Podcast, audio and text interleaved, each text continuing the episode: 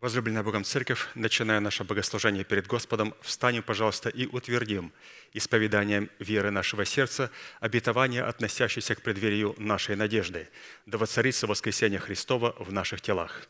Аминь. Пожалуйста, будем петь псалом.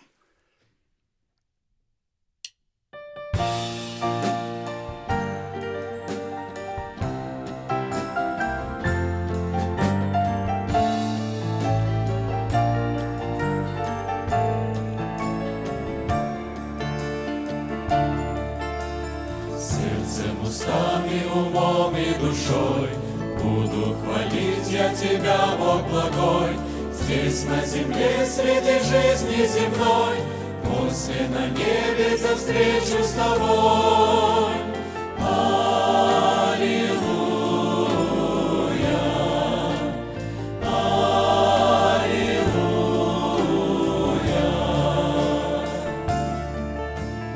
Ранним рассветом воскресного дня Перед Тобою склоняюсь и я, Духом Святым мое сердце зажги, Как Ты страдал за меня, расскажи.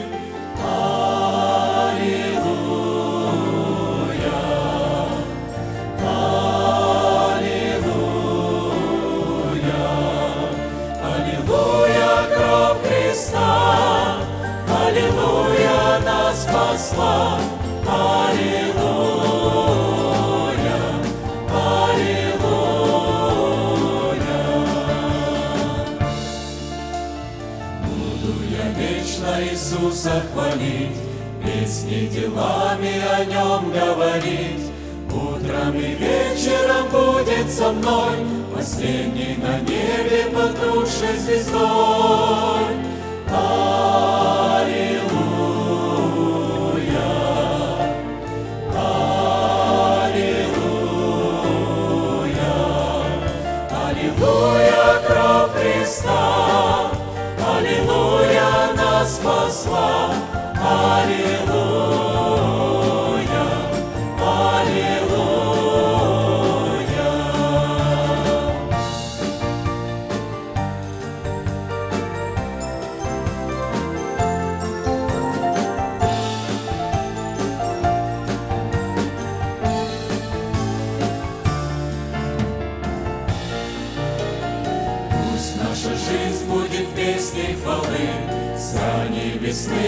Холодной зимы, С детства и юности, с первой любви, С зрелости в старости до седины.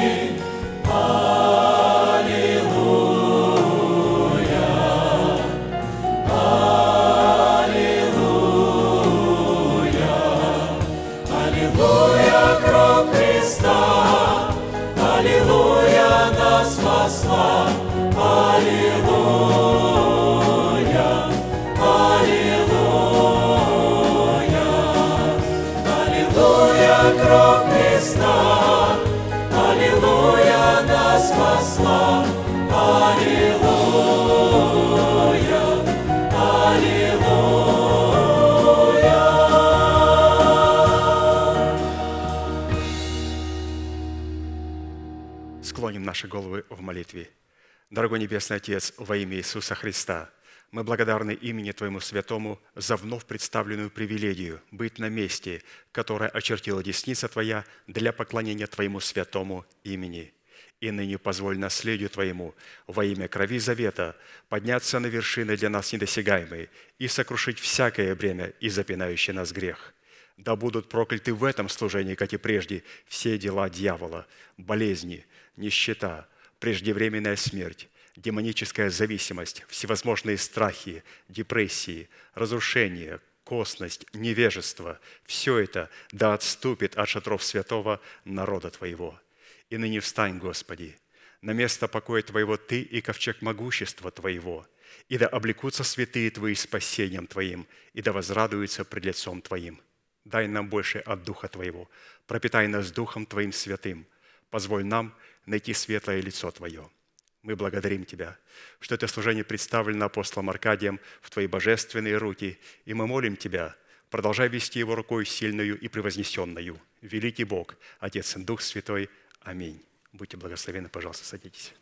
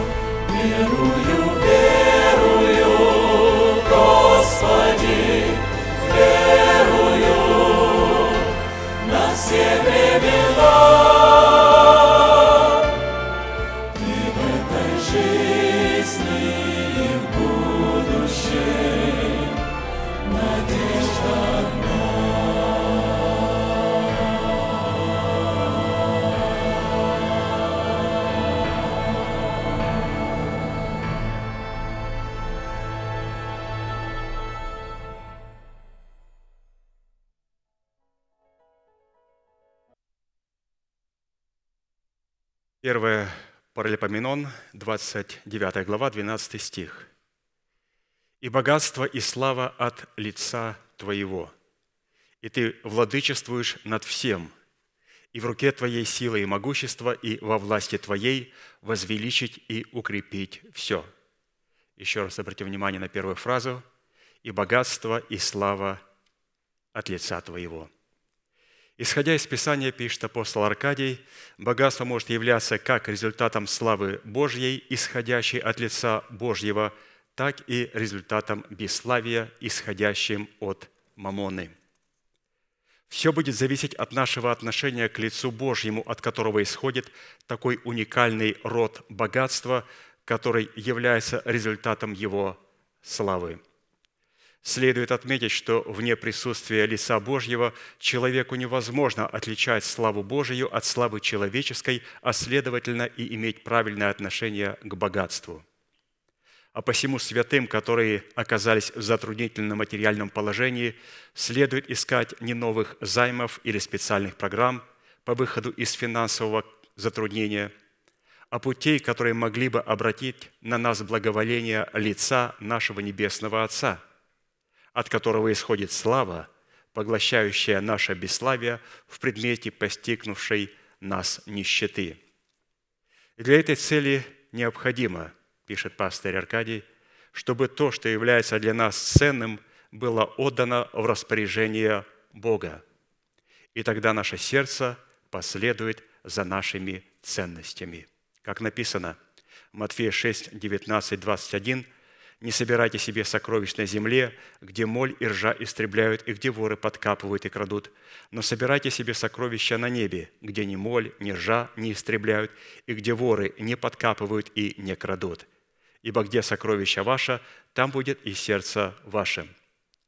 И если отдавание десятин будет являться разумным и волевым решением – почтить Господа, признать над собой Его власть и выразить в этих приношениях свою любовь к Богу – то такое действие вызовет благоволение лица Божия, которое покроет нас благословениями в той мере и в той степени, в которой на тот момент благоугодно будет не нам, а Богу. Если бы святые осознали, пишет брат Аркадий, то малое, что они имеют от Бога, и начали бы благодарить за это Бога, то они таким образом дали бы Богу возможность умножить это малое до такой степени, что все их нужды были бы покрыты и еще осталось бы. Матфея 6, 41, 44 написано, «Иисус взял пять хлебов и две рыбки. Возрев на небо, благословил – и преломил хлебы и дал ученикам своим, чтобы они раздали им. И две рыбы разделил на всех. И ели все, и насытились, и набрали кусков хлеба и остатков от рыб двенадцать полных коробов. Было же, было же евших хлеб около пяти тысяч мужей, не считая жен и множества детей. Согласно Писанию, способность быть благодарным и благодарить за малое, которое доверил нам Бог, является результатом великого приобретения или великого богатства, который выражает себя в плоде нашего благочестия и довольства. 1 Тимофея 6, 6. Великое приобретение – быть благочестивым и довольным. Сам же плод благочестия и довольства определяется в выражении любви к Богу, которая получает удовлетворенность от того, что может почитать Бога и выполнять Его волю, выраженную в Его заповедях и в Его постановлениях. Иоанна 14, 15. «Если любите Меня, соблюдите Мои заповеди», сказал Иисус Христос. Очень богатая информация, если бы нам взять эту информацию и в одну фразу поместить то, что мы с вами поняли, как бы она звучала. Если у нас есть качественное отдавание Богу десятин, то есть как выполнение заповеди, в которой участвует наше разумное и волевое решение почтить Бога и выразить свою любовь, то тем самым мы показываем, что ищем благоволение лица нашего Небесного Отца, от которого исходит слава, которая поглощает проклятие нищеты и дает нам вначале малое, то есть необходимое, правильное отношение к которому, то есть отношение с благодарением, будет являться результатом наличия в нас благочестия и великого приобретения, то есть нетленного богатства, которое Бог может конвертировать в любое его назначенное время в наше здоровье, финансовое процветание, восстановленные отношения, принятие и понимание Слова Божия и так далее. Таким образом, святые, здесь нам было представлено четыре действия, которые нам необходимо сделать. Это первое – почтить Бога в формате Его заповедей. Второе – найти лицо нашего Небесного Отца, от которого исходит слава и богатство. Третье – быть благодарным за то малое, которое Он начинает нам давать. И четвертое – ожидать, когда Бог конвертирует свое нетленное богатство в нашей жизни. Мы сейчас, святые, будем петь псалом и участвовать в этом привилегированном служении. И когда мы придем в преклонный возраст, вот когда достигнете моих лет, и у вас сын, дочь, внук, правнук спросит, «Отец, скажи мне мудрое слово, что бы мы пожелали ему? Скажи принцип, как мне жить?» И мы с вами бы сказали, «Сын, дочь, первое, исполняй заповеди. Второе, ищи славы Его лица. Третье, всегда будь благодарен за то, что Бог тебе дает. И четвертое, ожидай от Него большее, но только в формате нетленного богатства. Вот эти четыре пожелания благословят тебя и все твое потомство. Из этих четырех пожеланий я бы хотел сделать ударение, подчеркнуть на третье. Это благодарить Бога. Пастор очень красиво показал, что благодарить Бога возможно только при одном условии, если мы уже имеем нетленное богатство. Писание говорит, великое приобретение. Слово «великое приобретение» – это человек, который приобрел великое богатство. Великое богатство приобретения – быть благочестивым и довольным. Когда человек доволен и благодарен тем, что Господь ему дает, а дает Господь не то, что мы хотим вначале, а то, что нам необходимо и нужно на сей день, то это благодарное сердце говорит о том, что Господь, я имею нетленное богатство.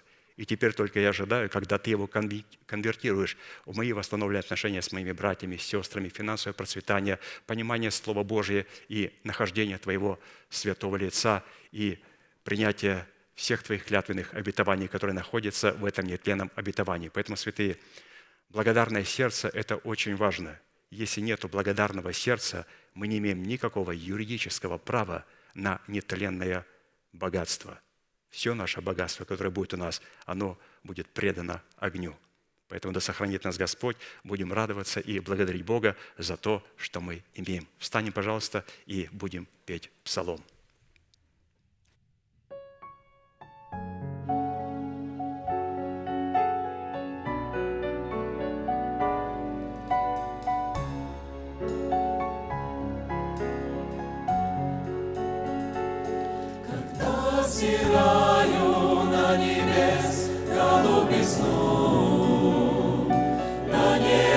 Чистое, на эту красоту. слова я вспоминаю,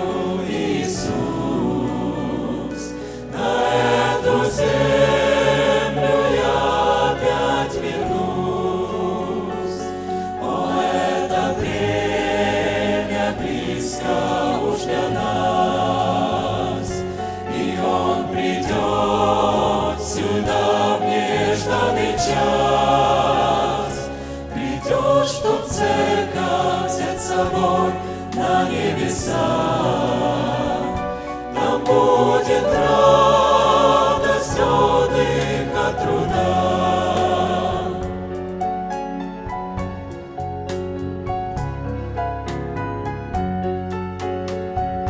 Как много нам Господь об этом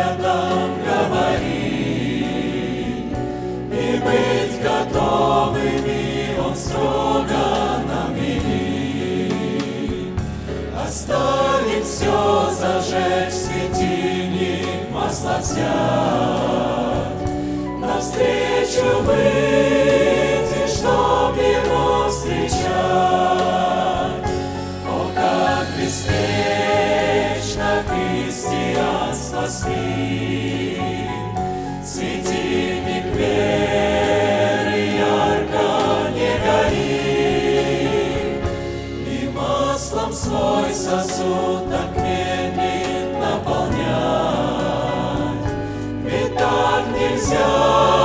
Спасителя встречать.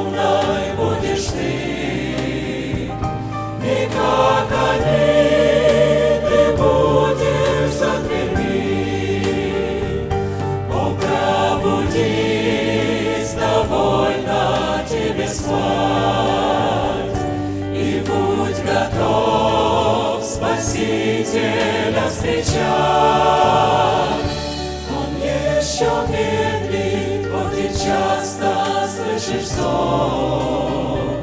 Все потому, что ты лишь не готов. Он еще медлит, хоть и часто слышишь зов.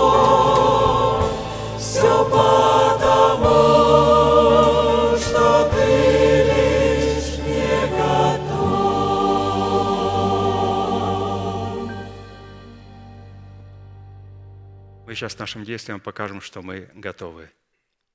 Всякий раз, когда народ израильский чтил Бога десятинными приношениями, то ли в скине Моисеевой, то ли в храме Соломоновом, он должен был по предписанию Моисея, который тот получил по откровению от Бога, возлагать свои руки на свои приношения и исповедовать одно чудное исповедание, которому они были верны тысячелетиями. Мы с вами, будучи тем же Израилем, привитые к тому же корню, питаясь соком той же маслины, сделаем то же самое. Протяните вашу правую руку, символ правой деятельности, и, пожалуйста, молитесь вместе со мной. Небесный Отец, во имя Иисуса Христа, я отделил десятины от дома своего и принес в Твой дом, чтобы в доме Твоем была пища. Я не отдаю в печали, я не отдаю в нечистоте, я не отдаю для мертвого. Я глубоко верю в Твое неизменное Слово и рад, что имею привилегию выражать мою любовь и признавать Твою власть.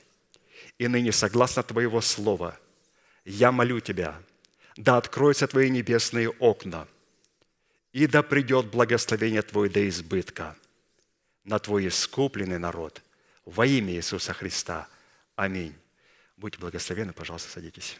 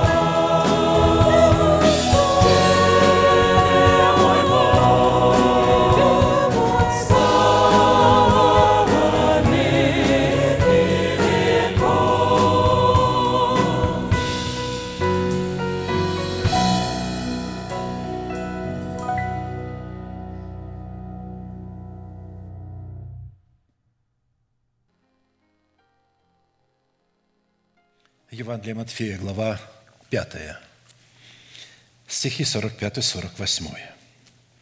«Да будете сынами Отца вашего Небесного, ибо Он повелевает солнцу своему восходить над злыми и добрыми и посылает дождь на праведных и неправедных. Итак, будьте совершенны, как совершен Отец ваш Небесный». Проповедь, которую я хочу продолжить, так и называется «Призванные к совершенству» мы уже достаточно хорошо усвоили, что эта заповедь является наследием святых всех времен и поколений, и адресована эта заповедь сугубо своим ученикам, а посему люди, не признающие над собою власти человека, посланного Богом, к наследию этой заповеди никакого отношения еще никогда не имели и навряд ли уже когда-нибудь будут иметь. При этом, когда я говорю, что человек – которого поставил Бог, это не человек, которого мы избрали большинством голосов, и не человек, который пришел и сказал, я имею откровение от Бога, Бог меня поставил. Абсолютно нет. Это совершенно иной принцип, когда Бог выдвигает своего человека в среде своего народа посредством другого человека, посредством другого апостола. Если таковых нет – тогда Бог может воспользоваться жребием. Потому что если у людей нет Святого Духа, они говорят на ином языке, но у них нет Святого Духа, который мог бы показать им этого человека. Он есть среди них, Бог воздвигает в среде их человека, но они его не видят. И не могут видеть, потому что у них нет Святого Духа. Они не водятся Святым Духом – Потому что говорить на иных языках не означает водиться Святым Духом и не означает исполняться Святым Духом.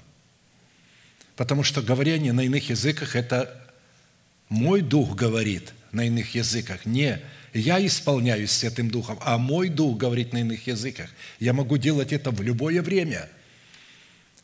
Но исполнение Святым Духом – это когда Дух Святой овладевает устами человека – с его полного согласия, когда человек подчинен ему, когда он в его духе является Господом и Господином. Если Дух Святой не является Господом и Господином, он никогда не может овладевать устами человека. Человек не даст свои уста в распоряжение Святого Духа. Никогда. До тех пор, пока он не примет Святого Духа как Господина. Чтобы принять как Господина – Нужно очистить совесть свою от мертвых дел, внести туда полноту начальствующего учения Христова, а затем принять Святого Духа как Господа и Господина. Он придет только тогда, когда там будет полнота учения, и тогда Он придет для того, чтобы раскрыть эту полноту, сделать ее живой для нас. Итак, в связи с исполнением этой повелевающей заповеди бодрствовать над Словом Божьим в своем сердце, так как бодрствует Бог над изреченным им Словом в храме нашего тела, мы остановились на исследовании такого вопроса, какие конкретные цели призвано преследовать праведность Божия, с которой мы призваны соработать в нашем сердце. То есть мы сокрыли в своем сердце Слово Божие, и теперь вот с этим Словом мы должны соработать, то есть подчинять себе этому Слову.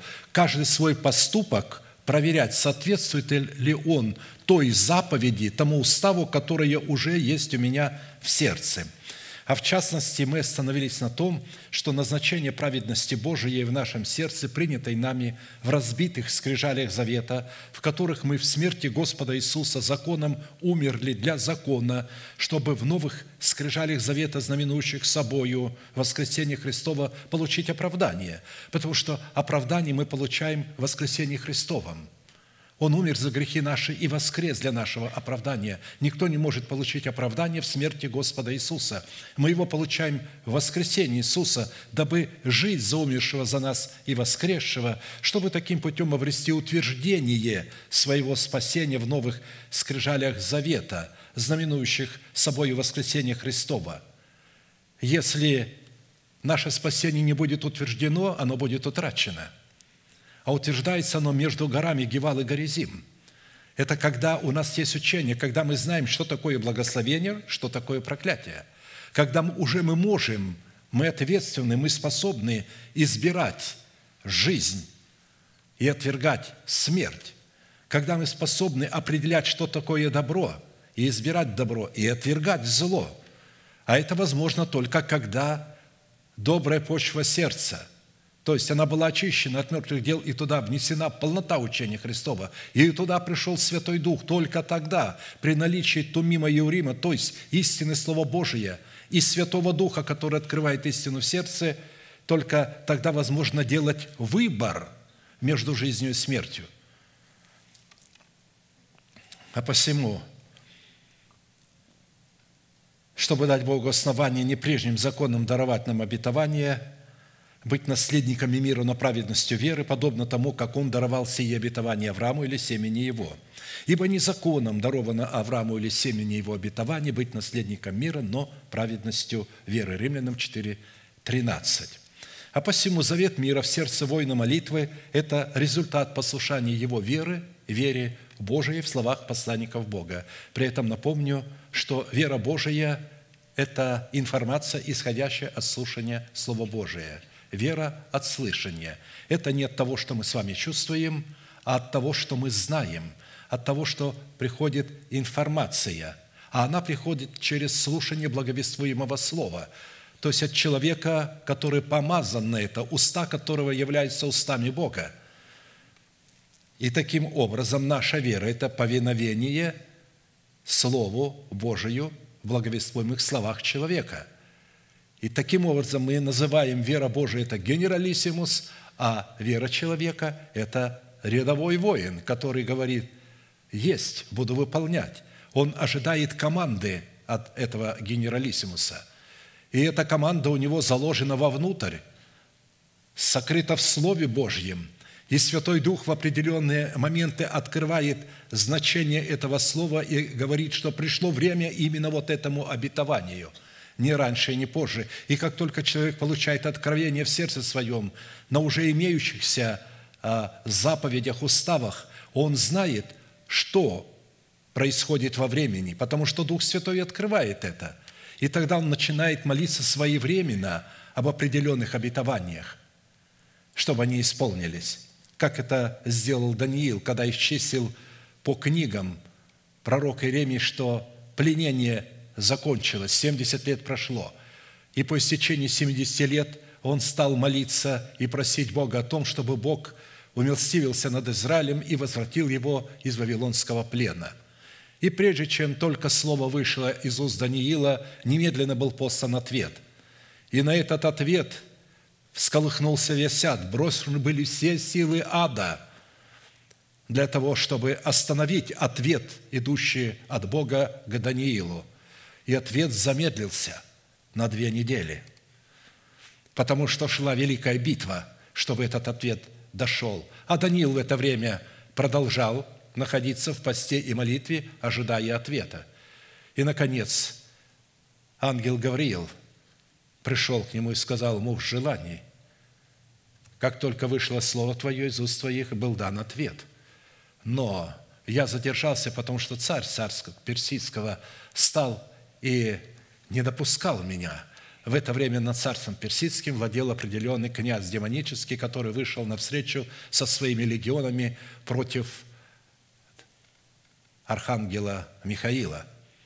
И тогда он говорит, что для того, чтобы все-таки скорее принести тебе ответ, Бог послал Гавриила с его ополчениями, и я оставил его там, а сам тебе пришел сюда. То есть война продолжается, она не закончилась. Так и сейчас война не закончилась, она продолжается – и Бог ведет ее через уста воинов молитвы. Итак, по каким признакам следует испытывать самого себя на предмет владычества мира Божьего в нашем сердце, что идентифицирует нас как сынов Божьих и как святыню Бога? Мы знаем, что испытывать свое сердце на предмет владычества мира Божьего следует по способности быть миротворцем – что характеризует нас как сынов Божьих, как написано «блажены миротворцы, ибо они будут наречены сынами Божьими». Матфея 5:9. Если мы не можем творить мир между людьми, а также не можем творить мир с теми, кто хочет с нами поссориться. Это удивительное искусство, когда человек желает поссориться, а вы э, искусством приводите к миру – вы обезоруживаете его. И он обезоружен, вынужден признать поражение и подписать мир. Итак, мы с вами рассмотрели а, шесть признаков, по которым следует судить о своей причастности к сынам мира, и остановились на седьмом признаке – это по способности облекать самого себя в святую или же в избирательную любовь Бога, чтобы определить, а есть у меня мир Божий. То есть то, что Бог заключает завет мира со всеми нами, когда мы каемся и приходим к Богу и заключаем в крещениях водой и Духом Святым и огнем завет крови, завет соли и завет покоя, но мы заключаем его в формате семени, и он не может действовать в формате семени, этот мир. Этот мир может действовать только тогда, когда мы принесем плод правды – когда мы взрастим в доброй почве нашего сердца древо жизни, потому что мы заключаем мир с Богом в семени в то время, когда наше сердце еще не очищено от мертвых дел. Наш дух – младенец, он только что возродился и полностью подчинен господству нашего плотского ума, который помазан Богом на то, чтобы управлять нашими чувствами – и только потом, когда он вырастает, и прежде чем он вырастет, Бог учит его, он встречается с львом, с медведем, он пасет овец своего отца, и затем, когда на Израиль, на его тело надвигается опасность, филистимское войско во главе с этим гигантом, филистимлянином, и все израильское войско во главе с Саулом, вот этим плотским умом, капитулирует – в ужасе от него. А он легко выступает с радостью, говорит, и льва и медведя побеждал раб твой, и с этим необрезанным филистимлянином будет тоже, и побеждает его. Итак, более же всего облекитесь в любовь, которая есть совокупность совершенства, и да владычествует в сердцах ваших мир Божий, которому вы и призваны в одном теле, и будьте дружелюбны. Колоссянам 3, 14, 15. Видите, вот когда говорится «будьте дружелюбны», имеется в виду умейте избегать ссор и гасить ссору. Потому что она обычно возникает из-за того, что человек вас не понимает. Вы относитесь к нему с добром, вы говорите что-то доброе ему, а он это воспринимает как оскорбление. И что делать тогда? вот он воспринимает это за оскорбление. Вы будете доказывать ему, не надо ему ничего доказывать. Он не поймет, он принял за оскорбление. Вы просто должны сказать, извини, сестра, или извини, брат, я не хотел тебя ранить и оскорбить. Вы скажете, зачем же буду извиняться, если я ничего не сделал? Как зачем? Но он же ранен вашим хорошим, добрым словом. Он не понимает этого слова. Я как-то вам рассказывал, я приехал в одну церковь, а, и пастор церкви мне говорит, помоги мне, а у меня а, две сестры уже несколько лет не участвуют в хлебопреломлении, в ссоре между собою. Сколько я им не говорил, не могу их привести. Я спрашиваю одной из сестер, почему ты обиделась на нее? Но, говорит, понимаешь, говорит, мы дружили раньше. И она заболела, я пришла к ней в больницу, меня не пускают к ней. И она через окно, значит, ко мне говорит, а я ей говорю, к тебе э, подняться, она говорит, поднимайся сюда ко мне, а я ей говорю, да к тебе прийти целая проблема. Она мне говорит, ну и скотина же ты после всего этого. То есть она не поняла, в чем дело. Оказывается, она слово «проблема» посчитала оскорблением. Она говорит, а я другой спрашиваю, ты почему с ней? Она меня назвала проблемой. Она просто не знала, что это за слово, и посчитала за оскорбление. Когда я объяснил им, что она имела в виду, что к тебе трудно пройти, санитары не пускают. И слово «проблема» – это не к тебе, а к санитарам. Они не пускают. А ты ее в это время берешь и скотиной обзываешь. Как это? Она, ой, сестричка, прости меня. И так говорит, ну, я выше говорю, видите, что вот на этой чепухе, но в основном ссоры между мужем и женой, родителями и детьми друг с другом возникают именно из-за того, что мы не понимаем друг друга. Кажется, хорошо знаем язык. Нет, мы плохо знаем язык, на котором мы общаемся. Нам кажется, что мы его знаем. Вот поэтому будьте дружелюбны. Вот имеется в виду что – в одном теле. То есть мы, мы призваны в этом теле быть, и это не эмоция, это эмоция может говорить другое. Вы оскорблены, вы сделали столько добра человеку, а он взял еще и вас обозвал или пустил вас худую малу. Поэтому дружелюбие победит. Вы просто склоните этого человека к миру – Итак, в Писании избирательная любовь Бога представлена Духом Святым в свете семи неземных достоинств или составляющих через благовествуемое слово апостолов и пророков, которые по своей сути являются неизменными свойствами Бога. То есть эти достоинства являются характером Бога. И нам предлагается быть совершенными, как совершен Отец наш Небесный, то есть, чтобы мы могли иметь вот такой характер Бога. И вот этот характер Бога, о котором мы сейчас услышим и который мы уже знаем в этих составляющих, он таков, что он любит любящих его и ненавидит ненавидящих его, и что он солнцем своим на праведных светит и согревает их благоволение, а нечестивых сжигает, и дожди свои посылает на праведных благоволение и вовремя, и в меру, а на нечестивых не в меру эти дожди приходят, и не в свое время, и потоки каменные селивые сносят их города и деревни – Итак, что это за свойство Небесного Отца? Его сердце раскрывается пред нами. Это благо, Его добро. Он добр по своей сущности, благ изначально. И это называется добродетель, чтобы мы могли иметь вот эту добродетель, вот это свойство Бога. И из этого свойства исходит все. из этого свойства исходит рассудительность, из рассудительности воздержания, из воздержания терпения, из терпения благочестия, из благочестия братолюбия и из братолюбия любовь. 2 Петра 1, 2, 8.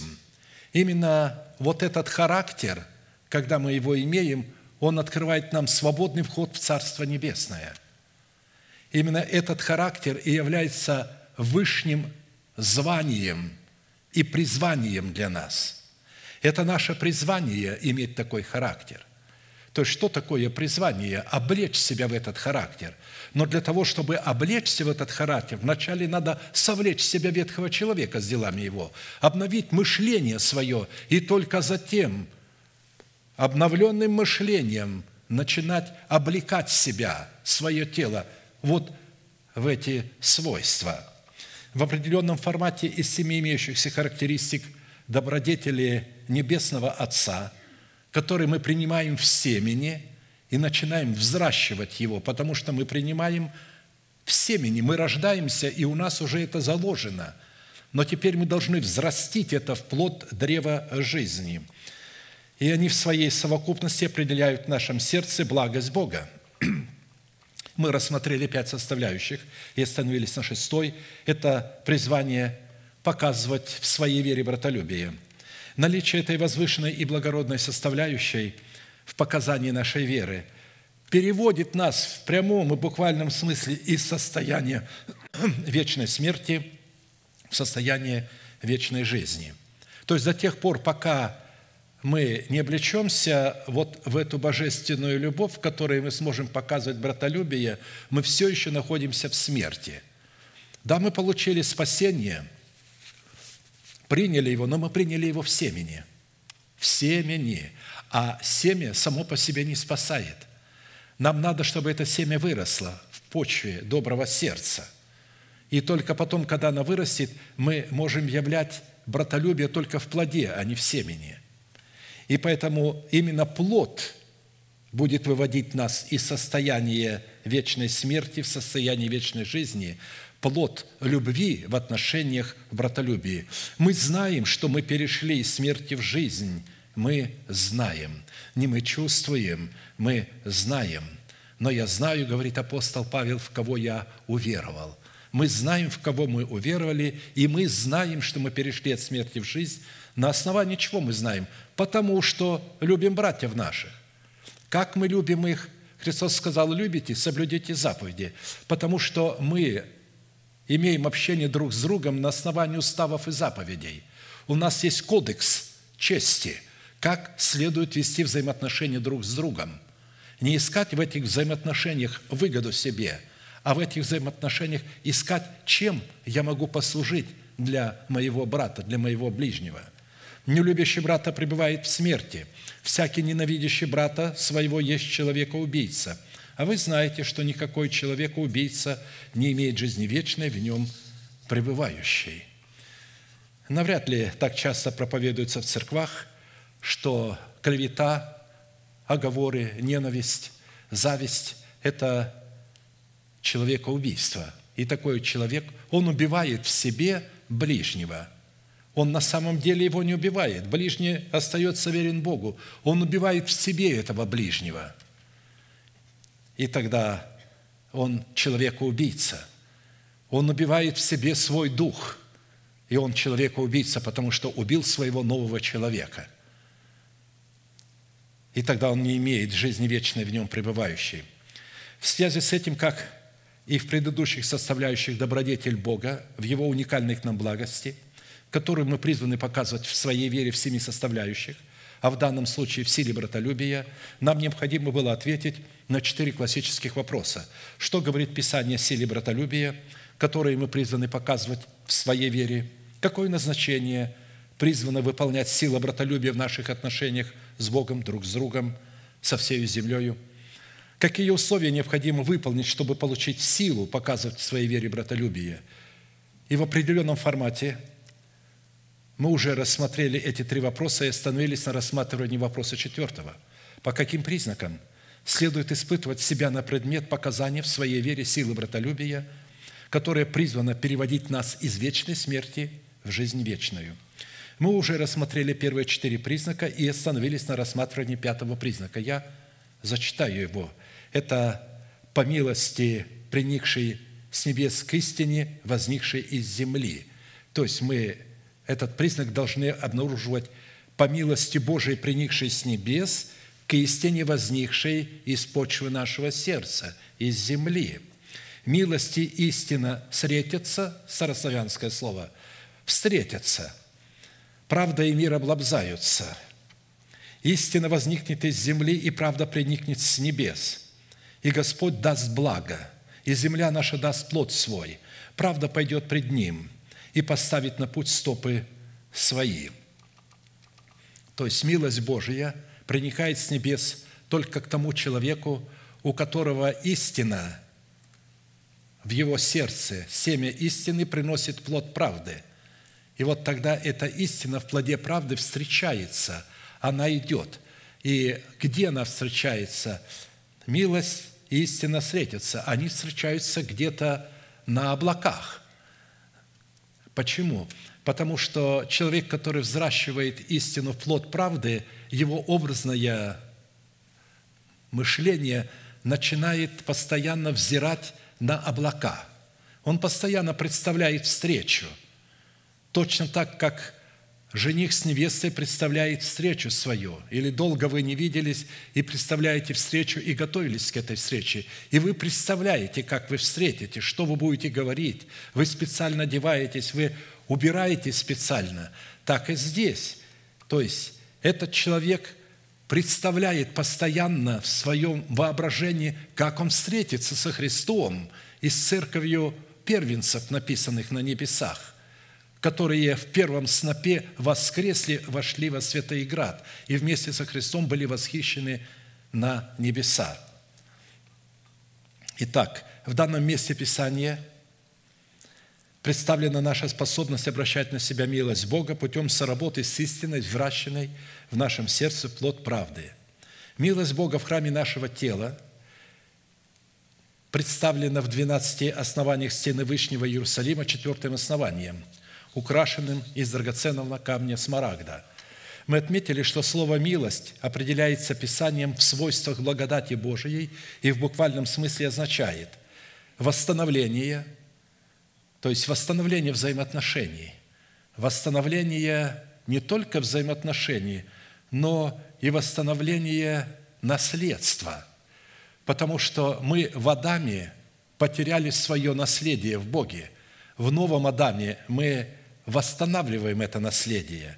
Обеспечение, приготовление, забота, преданность, верность, лояльность, доброта, снисхождение. Вот что означает, это неполный список, милость Божия, которая проникает с небес. То есть вот Бог – в, этом, в этой милости восстанавливает с нами свои отношения. Исходя из такого определения, милость Божия призвана участвовать в определении и регулировании норм правильных отношений, которые должны выстраиваться, во-первых, во-первых, между нами и Богом, между человеком и человеком, имеется в виду между друг другом, между ближними, и между человеком и всею землею. То есть Божий человек должен правильно смотреть на землю, созданную Богом, и правильно относиться к земле, к животным, к зверям, к рекам, к полям, к горам, к облакам, ко всему. У него должно быть правильное отношение. При этом присутствие милости Божией в одной из сфер нашей жизни никоим образом не является автоматической гарантией для присутствия милости Божией в другой сфере. Почему? Точно так же, как завоевание одного города земли хананской не означало завоевание всей земли. А посему, исходя из Писания, для присутствия милости, каждая сфера нашей жизни должна отвечать требованиям истины, взращенной в плод правды, на которую бы милость Бога могла бы снизойти в полномочиях жизни Бога. То есть очень а, интересно понять. Мы думаем, что мы вот взрастили просто это семя истины в плод древа жизни. Оказывается, у нас есть очень много сфер, и в каждой сфере нужно это дерево взрастить. И бывает, мы в одной сфере взрастили, а подчинили ее Богу, а другая сфера еще находится под властью ветхого человека. Вы можете это наблюдать сами по себе, когда вы от чего-то освободились, и ваше сердце полностью свободно от этого греха – а другие грехи все еще господствуют над вами. Точно так же, как Иерихон, когда был освобожден, это не значит, что все, мы завоевали всю хананскую землю. Наше тело все еще остается во власти ветхого человека. Как только она перейдет под нашу власть, то мы сможем полностью владеть нашим телом, нашими устами. И тогда наши кроткие уста никогда не нанесут раны человеку, они будут очень мудрые. Кроткие уста – это мудрые уста.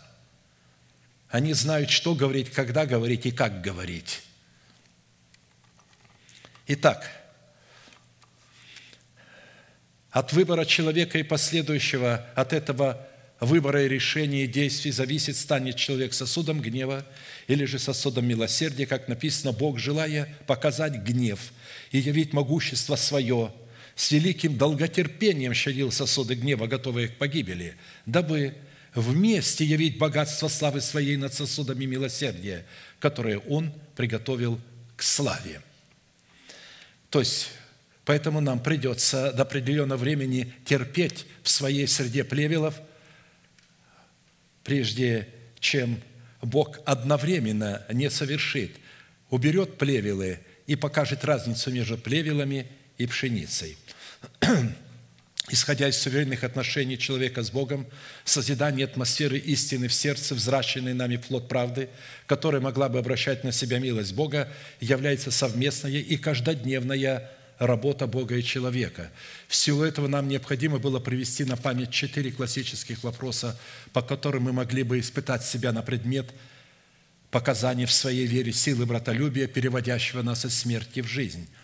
Это по определению сути милости в нравственном облике Бога, назначение, которое преследует Бог в своей милости, цена, обращающая на себя милость Бога, результаты, определяющие милость Бога в нашей жизни – на предыдущем служении мы уже рассмотрели первый вопрос и остановились на рассматривании второго вопроса, который звучит так. Какое назначение преследует Бог в своей милости, приникший с небес к истине, взращенной в почве нашего доброго сердца, плод правды, чтобы испытывать себя на предмет показания в своей вере силы братолюбия. Так как на предыдущем служении пять составляющих в назначении милости Божией уже были предметом нашего исследования, сразу обратимся шестой составляющей. Шестая составляющая назначения милости Божией в отношении нас, как сосудов милосердия, призвана сопровождать нас через своих посланников в жилище святыни Бога, по признаку которого нам следует испытывать наличие в себе силы братолюбия. Исход 15, 13. «Ты ведешь милостью Твоею народ сей, который Ты избавил – сопровождаешь силою Твоею в жилище святыни Твоей». Что это за жилище святыни, в которую Бог по Своей великой милости вел народ израильский? Это Церковь Христова. Это она являлась жилищем святыни Божией. Это она была открыта Аврааму в свое время – когда он приносил десятину Милхиседеку, Бог открыл ему, кто такой Милхиседек и кто такая церковь, и что он делает. Он увидел в это время День Христов, и увидел и возрадовался. Он искал города, художник и строитель которого Бог. Жилище святыни – это город, художник и строитель которого Бог – Писание говорит в другом месте числа 14.8, «Если Господь милостив к нам, то ведет нас в землю сию и даст нам ее, эту землю, в которой течет молоко и мед». Разумеется, хананская земля являлась прообразом будущего хананского наследия, которое Бог обещал нам дать.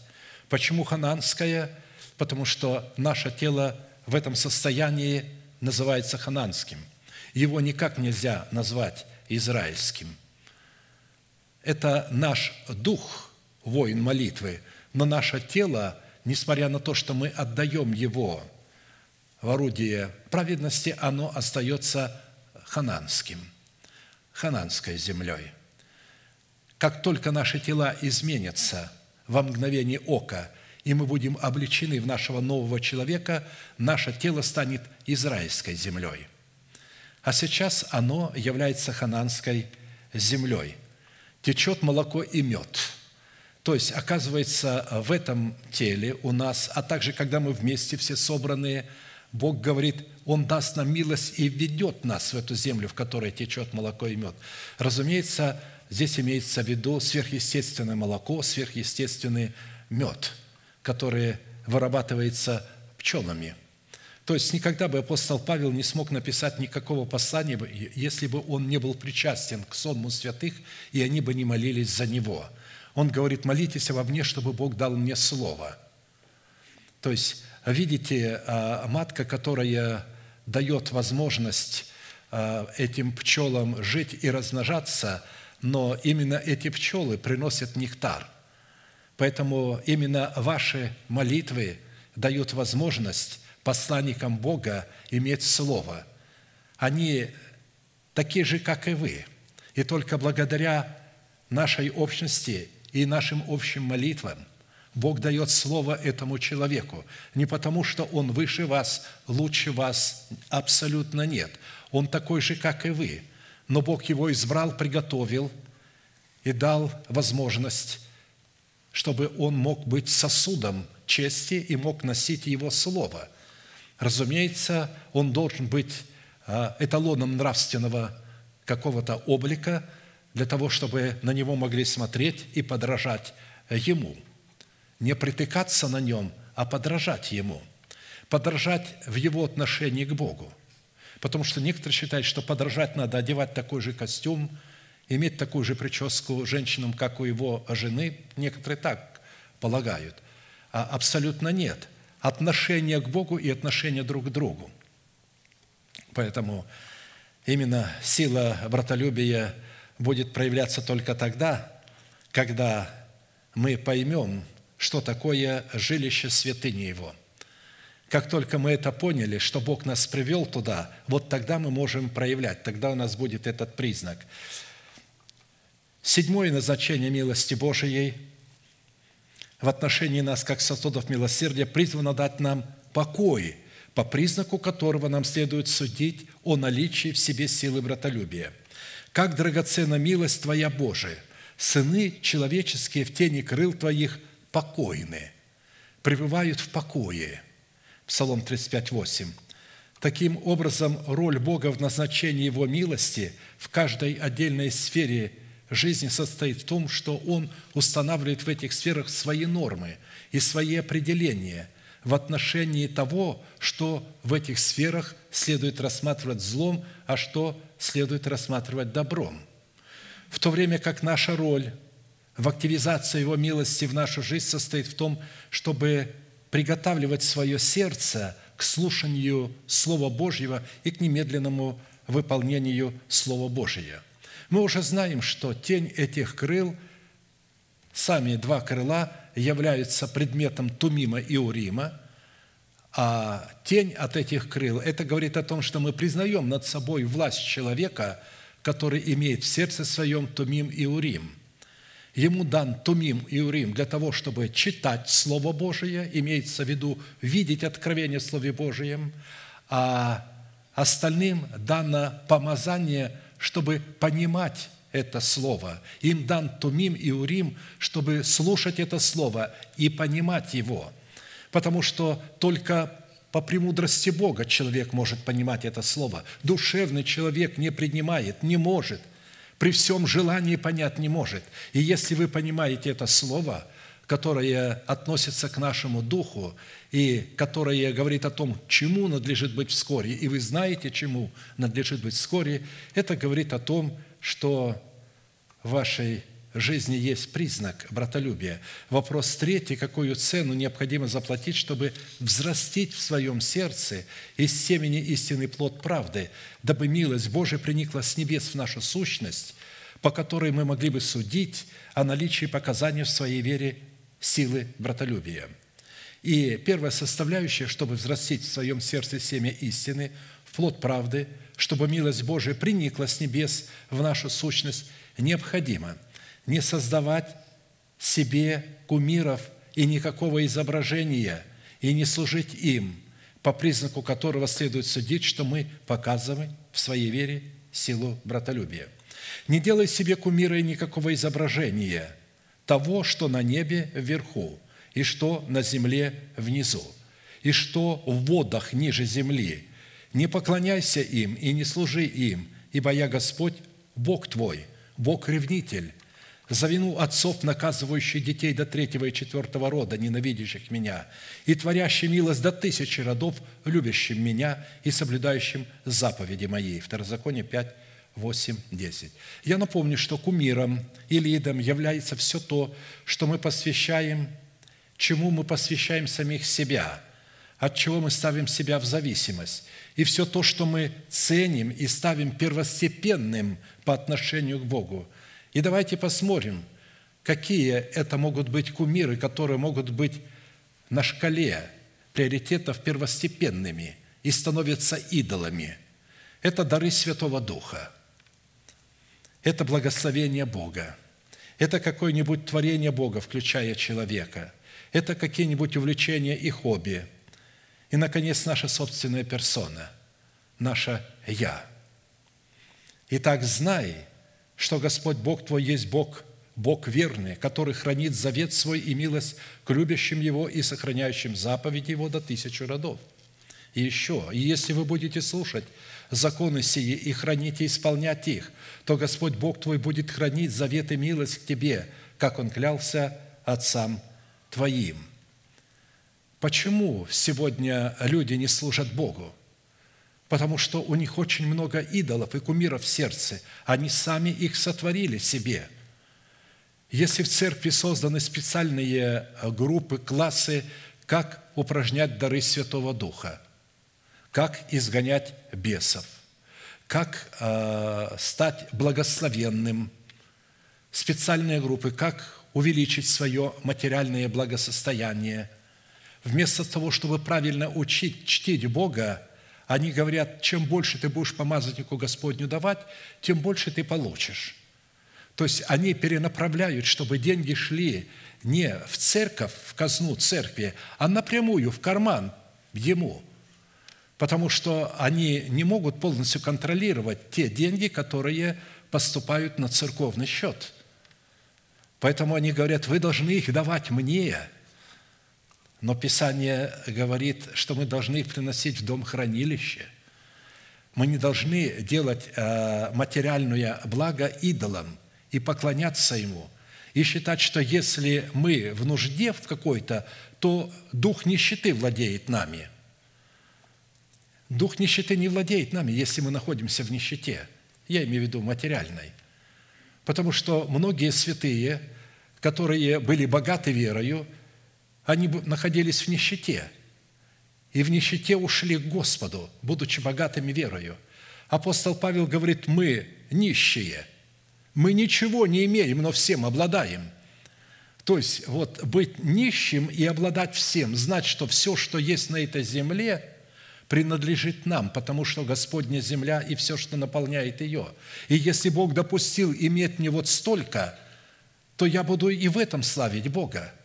Другому Бог дает богатство. Посмотрите, Давид при всем своем богатстве не увлечен был этим богатством и говорил, что он нищий духом. Я беден и нищ. Почему он назвал себя бедным и нищим? Потому что он чувствовал необходимость Слова Божьего в себе. Он хотел, он говорит, для меня Слово Божие лучше там, самого золота, э, самого чистого золота. Настолько для него было Слово Божие дорого. Вот когда Слово Божие будет поставлено на пьедестал, не только у нас здесь, у алтаря, на кафедре, в начале было Слово, а чтобы в сердце в начале было Слово – вот когда это слово будет вознесено на вершину, вот тогда у нас не будет идолов. И тогда мы сможем показывать вере своей силу братолюбия. Во-вторых, чтобы взрастить в своем сердце семя истины в плод правды, чтобы милость Божия проникла с небес в нашу сущность, необходимо не касаться заклятого в предмете десятины приношений, включая самих себя – потому что мы сами с вами являемся в первую очередь десятинами и приношениями. То есть мы самих себя приносим Богу как собственность, как десятина, по признаку которых следует судить о наличии в своей вере братолюбия. Ничто из заклятого да не прилипнет к руке твоей,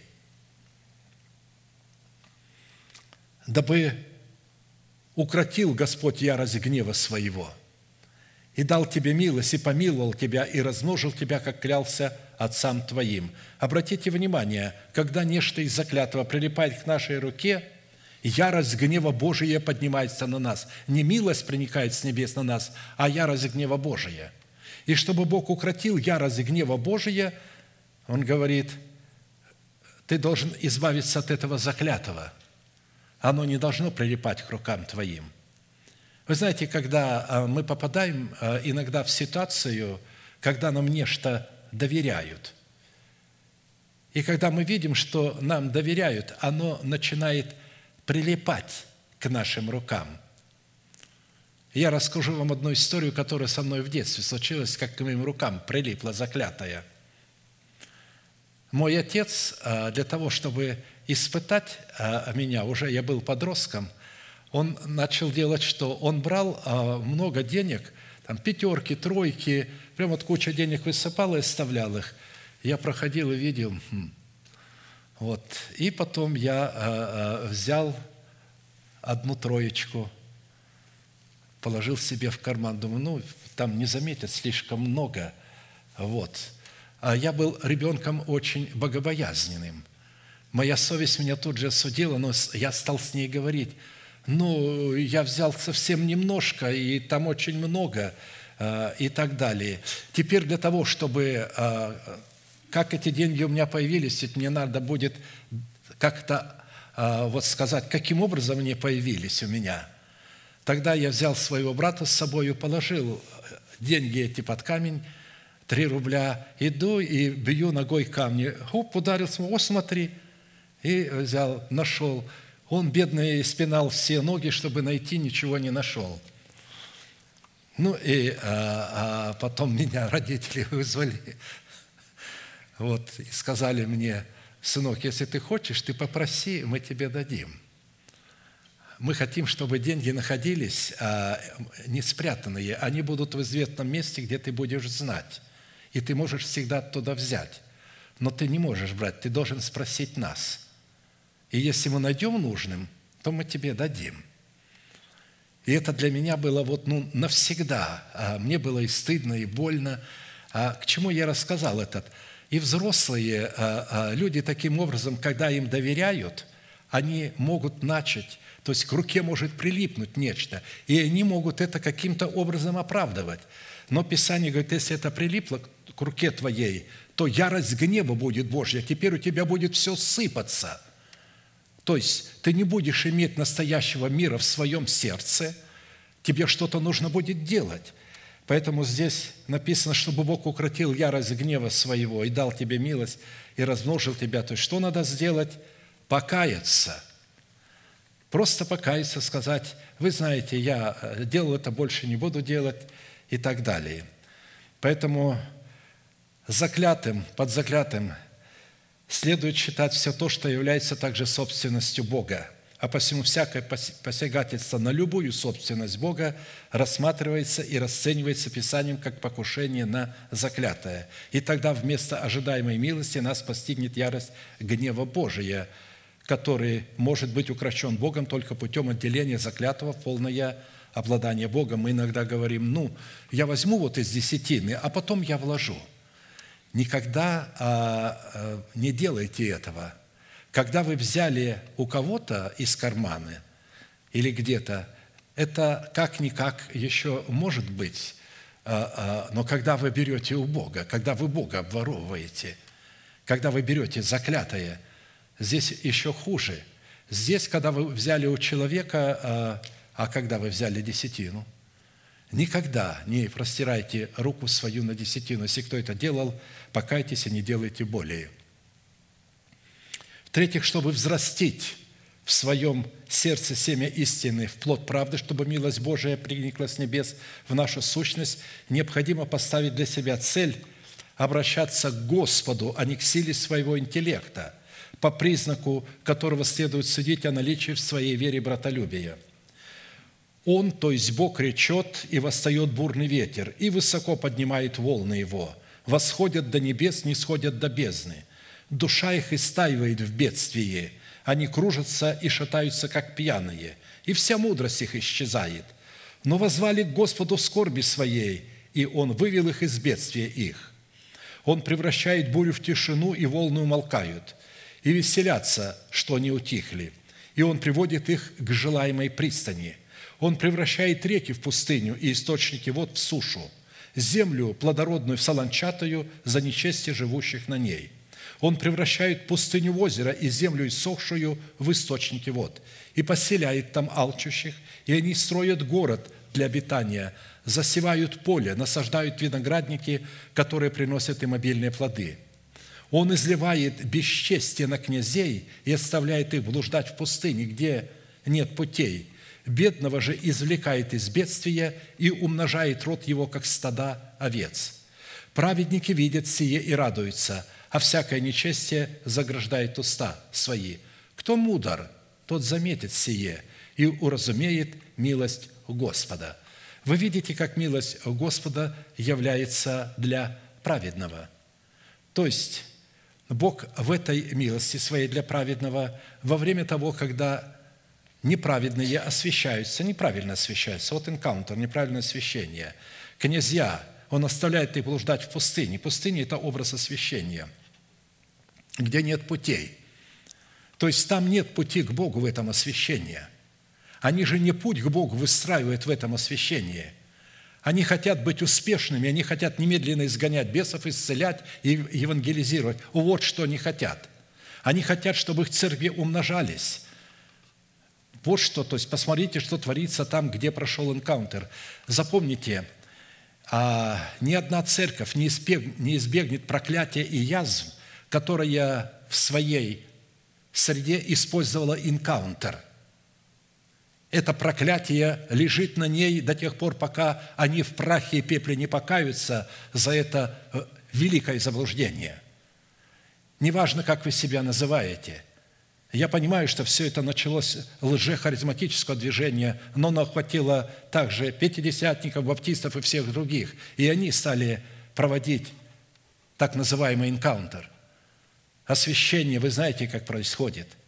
Это ежедневная ежесекундное решение – это выбор между добром и злом. Говорить или не говорить, делать или не делать. Вот что такое освящение. Когда приходит, вы разговариваете, вдруг приходит слово, и у вас приходит сказать это слово или не сказать. И вы говорите, нет, сдержу, а хочется сказать. Вот это есть освящение. Когда вы освящаете свое посвящение, потому что мы уже посвятили себя Богу, и, будучи посвященными, мы должны быть вот этим островом. И когда здесь говорится, он речет и восстает бурный ветер, что происходит? Здесь говорится о людях, которые плывут на корабле по морю, и вот эти волны большие бросают корабль в бездну, с 20-метровая волна, вниз, вверх, вниз, вверх, они качаются, как пьяные, все. И тогда они каются – Конечно, образно здесь говорится, когда жизнь начинает нас поднимать и бросать так, что мы уже не понимаем, где добро, где зло, где свет, а где истина, и что с нами происходит, и вообще, что с церковью происходит, и вообще, как это может быть в церкви такое. И вот Писание говорит, здесь вся мудрость исчезает. Но когда взывают Богу в скорби своей, Он выводит из бедствия, делается тишина, и Он показывает им, в чем была их вина. В-четвертых, чтобы взрастить в своем сердце семя истины, плод правды необходимо, чтобы милость Божия проникла с небес в нашу сущность, то мы должны быть подобно Богу милосердным к сосудам милосердия и строгим к сосудам гнева, по признаку которого как раз следует судить о наличии в своей вере братолюбия – Милость и истина да не оставляют тебя, обвяжи ими шею твою, напиши их на скрижалях сердца твоего, и обретешь милость и благоволение в очах Бога и людей». Притча 3.4. Когда речь заходит о милосердии Бога, интересы которого мы призваны представлять от имени Бога и пред Богом, следует всегда учитывать, что такое милосердие мы призваны оказывать исключительно – исключительно только сосудом милосердия. В противном же случае, когда милость оказывается сосудом гнева, то есть людям нечестивым и заклятым, то мы вместо милости Бога вызовем на себя гнев Бога, как написано, «Зато, говорит Господь, что Ты выпустил из рук Твоих человека, заклятого Мною, душа Твоя будет вместо его души, народ твой вместо его народа. Согласно Писанию, если помиловать нечестивого, то эта милость никоим образом не преобразит его в святого, потому что сосуды гнева невозможно обновлять покаянием. Если нечестивый будет помилован, то не научится он правде, будет злодействовать в земле правых и не будет взирать на величие Господа. Исайя 26, 10. А посему только тогда, когда мы будем оказывать милость и истину сосудом милосердия, мы обретем милость как у Бога, так и у людей. А для этой цели Писание рекомендует обвязать свою шею милостью и истиной и написать их на скрижалях своего сердца, что означает настроить и приготовить себя к оказанию милосердия сосудом милосердия в соответствии истины. Ибо суд без милости, не оказавшему милости, милость превозносится над судом. Иакова 2.13.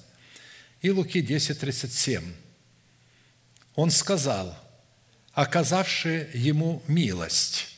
Тогда Иисус сказал ему, иди и ты поступай так же.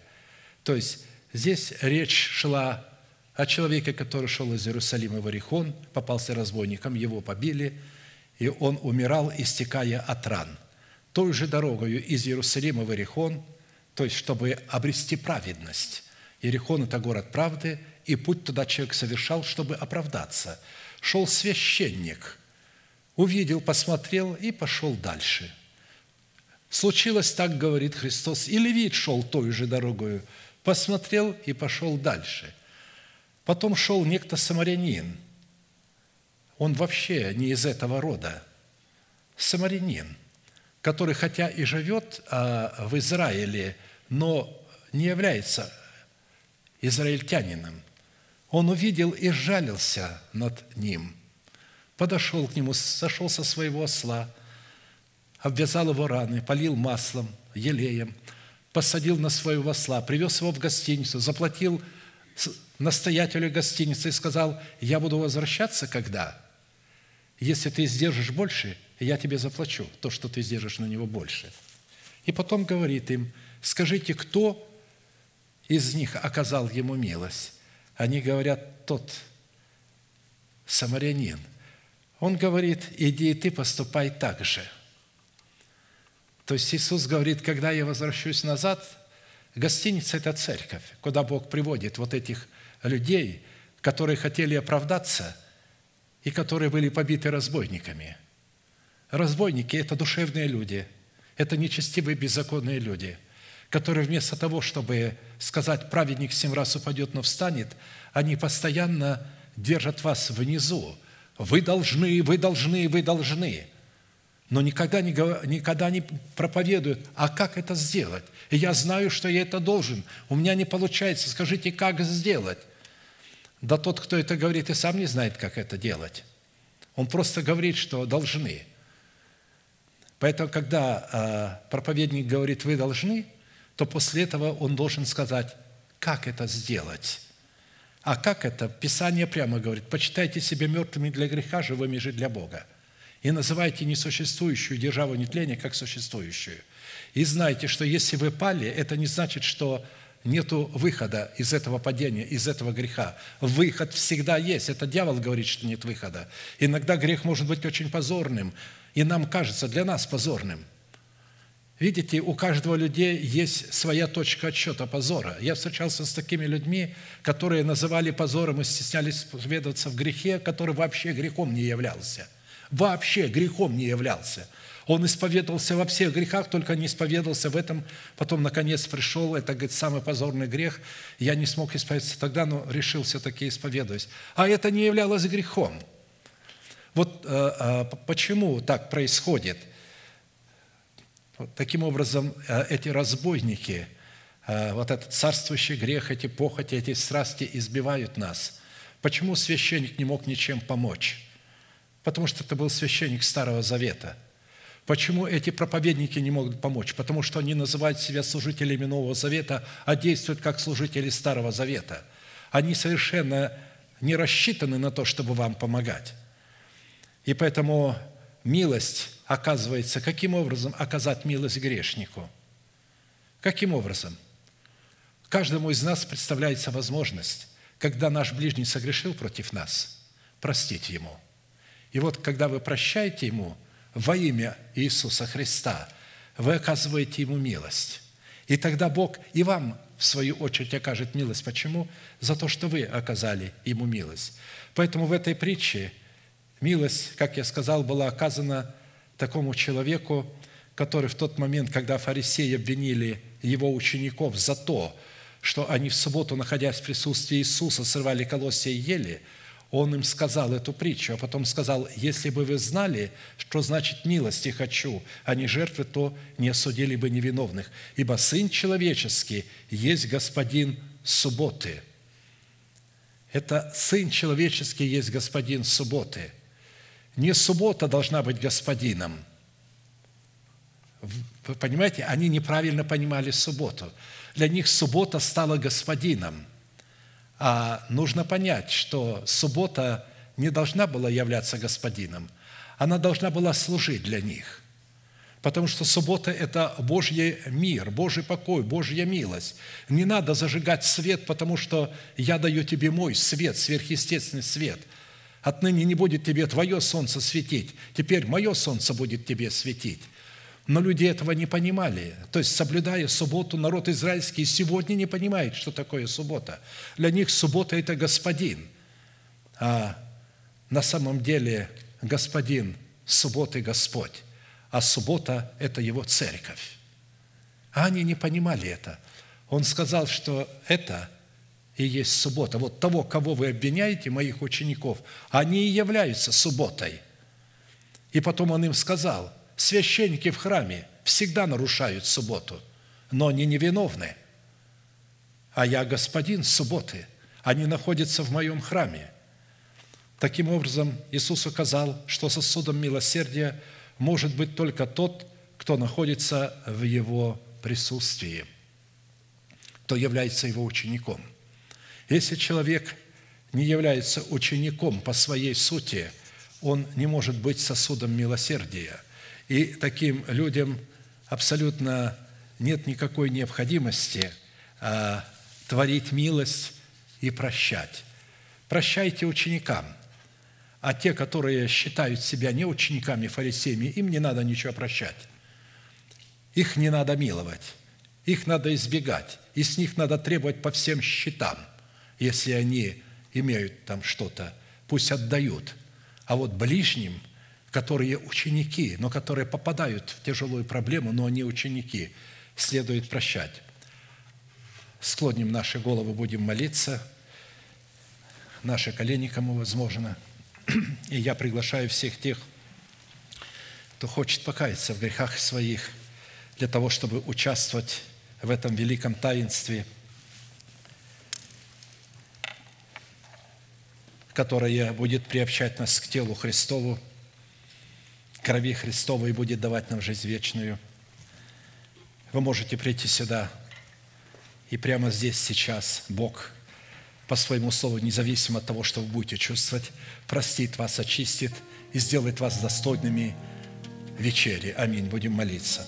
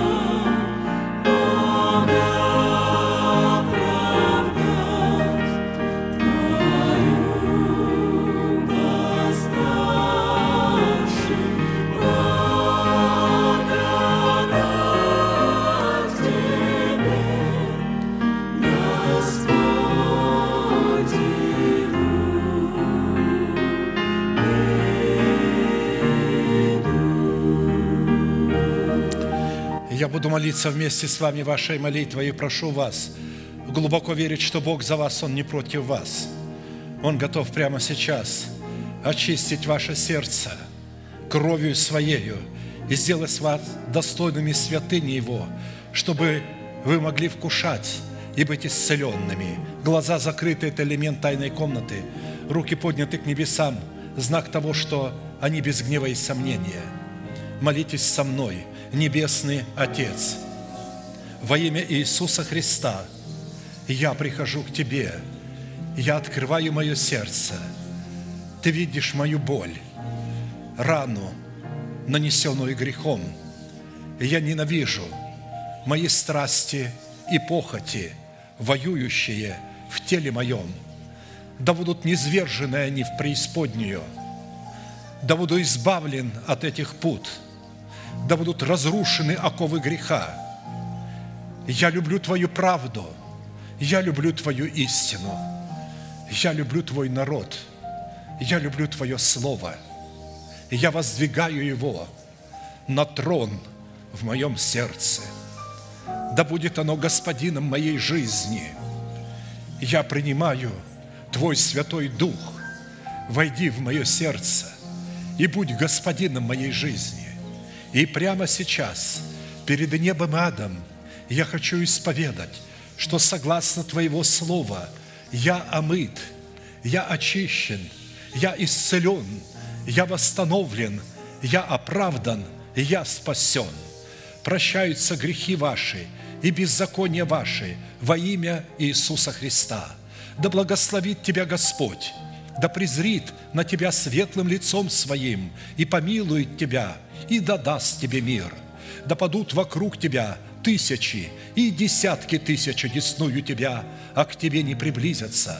Да придут на тебя благословения гор древних и холмов вечных. Да придет все это на тебя и на потомство твое, и исполнится на тебе – и весь народ да скажет Аминь.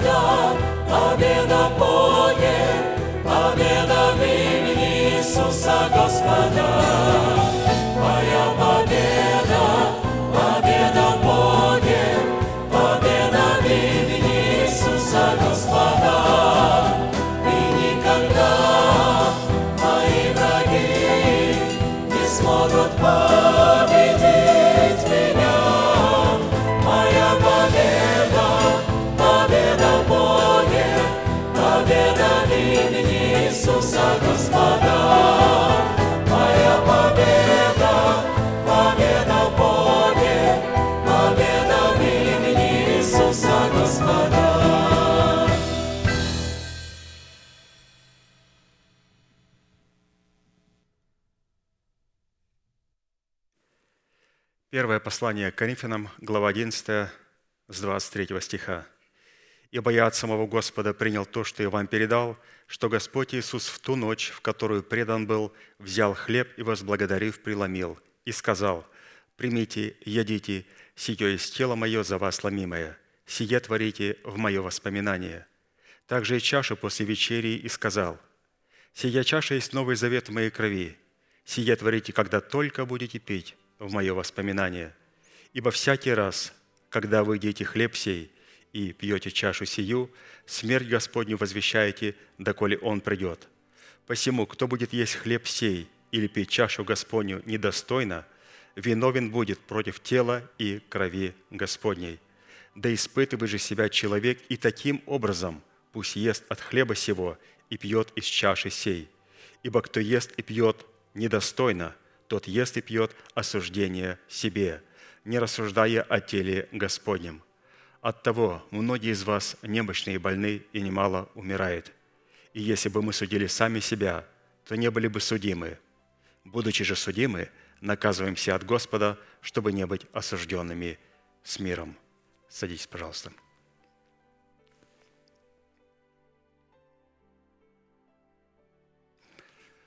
Позвольте мне в очередной раз напомнить, человек, который имеет право вкушать эту святую трапезу. Это человек, который верит, что Иисус Христос есть Сын Божий, и обязательно который имеет удостоверение, которое будет представлено в водном крещении. То есть его вера должна иметь удостоверение. Поэтому если нет этого удостоверения, то, разумеется, человек не утвердил своей веры, и такой человек не должен участвовать в хлебопреломлении. У нас есть определенный возраст для девочек и мальчиков, которые имеют желание принимать трапезу Господню, поэтому они это знают, и они приходят и об этом говорят. И когда у нас будет водное крещение, разумеется, им будет это преподано, поэтому они могут участвовать в хлебопреломлении.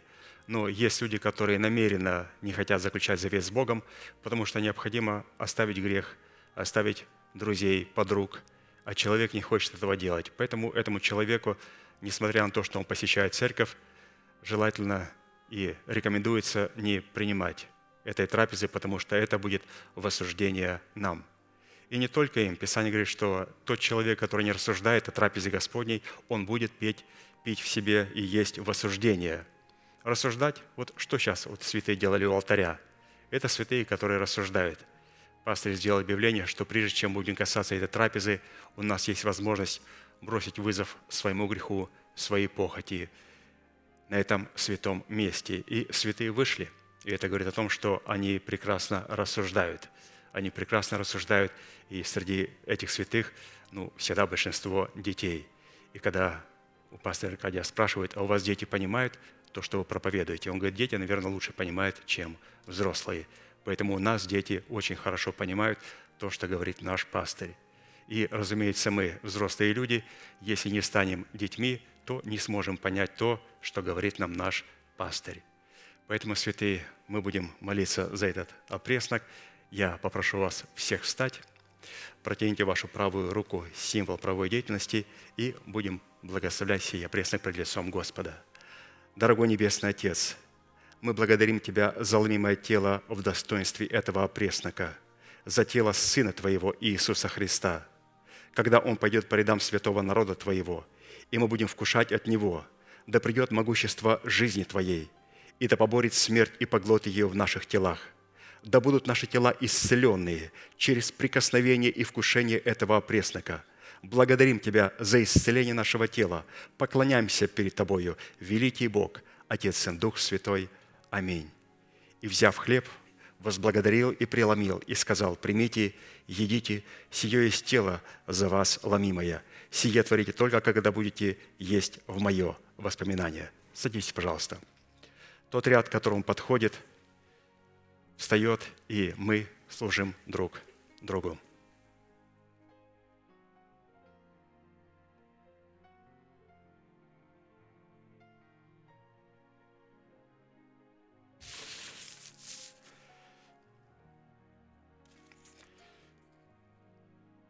Пока вы вкушаете, позвольте еще раз напомнить те принципы, которые мы сегодня слышали от пастыря, что какую цену надо заплатить, чтобы взрастить в своем сердце из семени истины плод правды.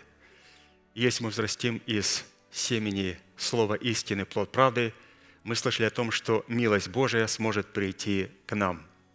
И Он предложил нам увидеть семь условий – и первое, чтобы взрастить в своем сердце семя истины в плод правды, необходимо не создавать для себя кумиров. У нас не должно быть кумиров. И кумиром или идолом является все то, чему мы посвящаем себя, от чего мы ставим себя в зависимость, и все то, что мы ценим и ставим первостепенным по отношению к Богу. Второе, чтобы взрастить в своем сердце семя истины в плод правды, необходимо не касаться заклятого – в предмете десятин и приношений. Третье.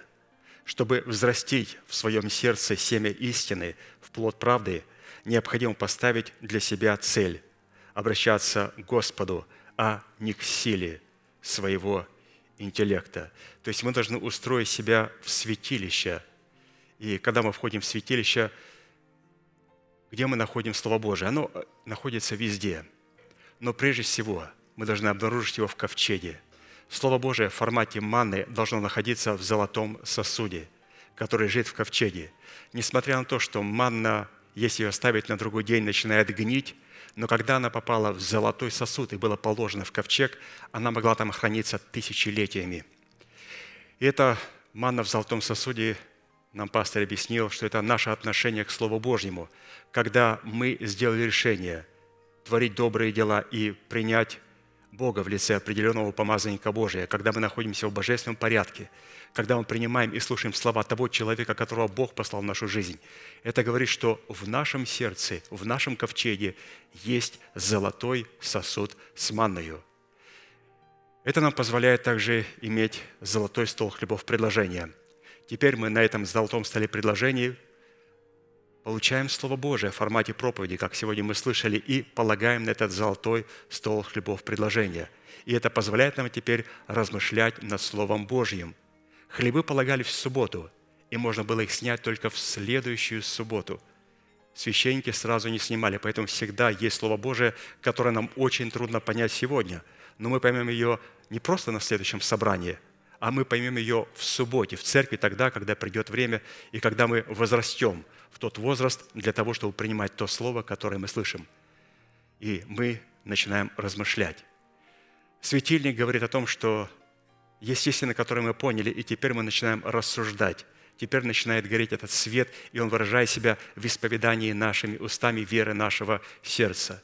Но посмотрите, какой путь был к светильнику – Вначале Господь проверяет, есть ли золотой сосуд с манной, имеем ли мы того человека, который готов нам передать Слово, смиряемся ли мы перед тем Словом, которое слышим. И когда у нас есть вот такая атмосфера, атмосфера сына, атмосфера ученика, атмосфера раба Иисуса Христа, вот только на таком столе будут появляться эти откровения, и только такой светильник будет всегда сиять в сердце – Четвертое, чтобы взрастить в своем сердце семя истины в плод правды, необходимо, подобно Богу, быть милосердным к сосудам милосердия и строгим к сосудам гнева.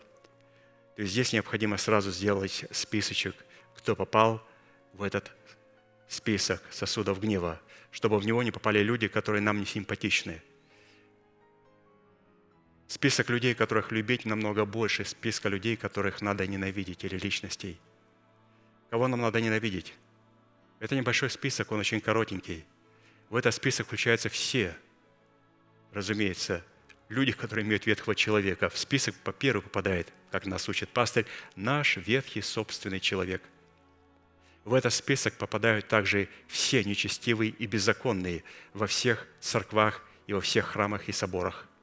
И в этот список, разумеется, попадает сам дьявол и сатана и его ангелы – вот такой вот списочек тех, кого Писание говорит, надо ненавидеть. Далее Писание говорит, что пятое, чтобы взрастить в своем сердце семя истины, необходимо не хвалиться плотью, а хвалиться крестом Господа Иисуса Христа. Шестое, необходимо сеять себя в правду и распахивать в себе на вину. Это великая милость, когда мы можем распахивать в себе на вину – то есть новина, как пастор показал, это то, что находится в Иисусе Христе, но это спасение пока еще не распространилось на мою смертную душу и на мое тленное тело. У кого-то это спасение распространилось уже на их душу, они обновили свое мышление духом своего ума. Но еще тело – это та новина, которую необходимо распахать. А мы пахаем через исповедание несуществующего, как уже существующего в Иисусе Христе, почитая себя мертвыми для греха, живыми же для Бога.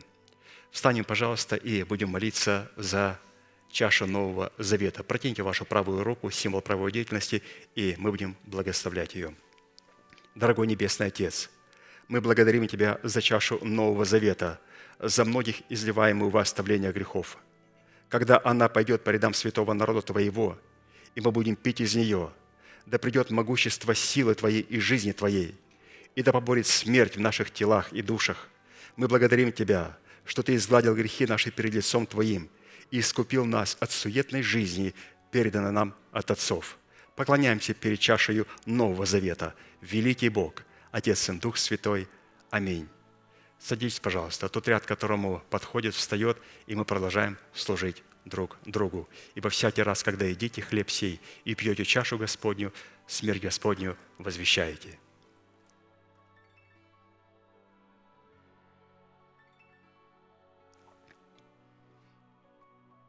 Поэтому, святые, у нас есть великая привилегия распахивать на вину.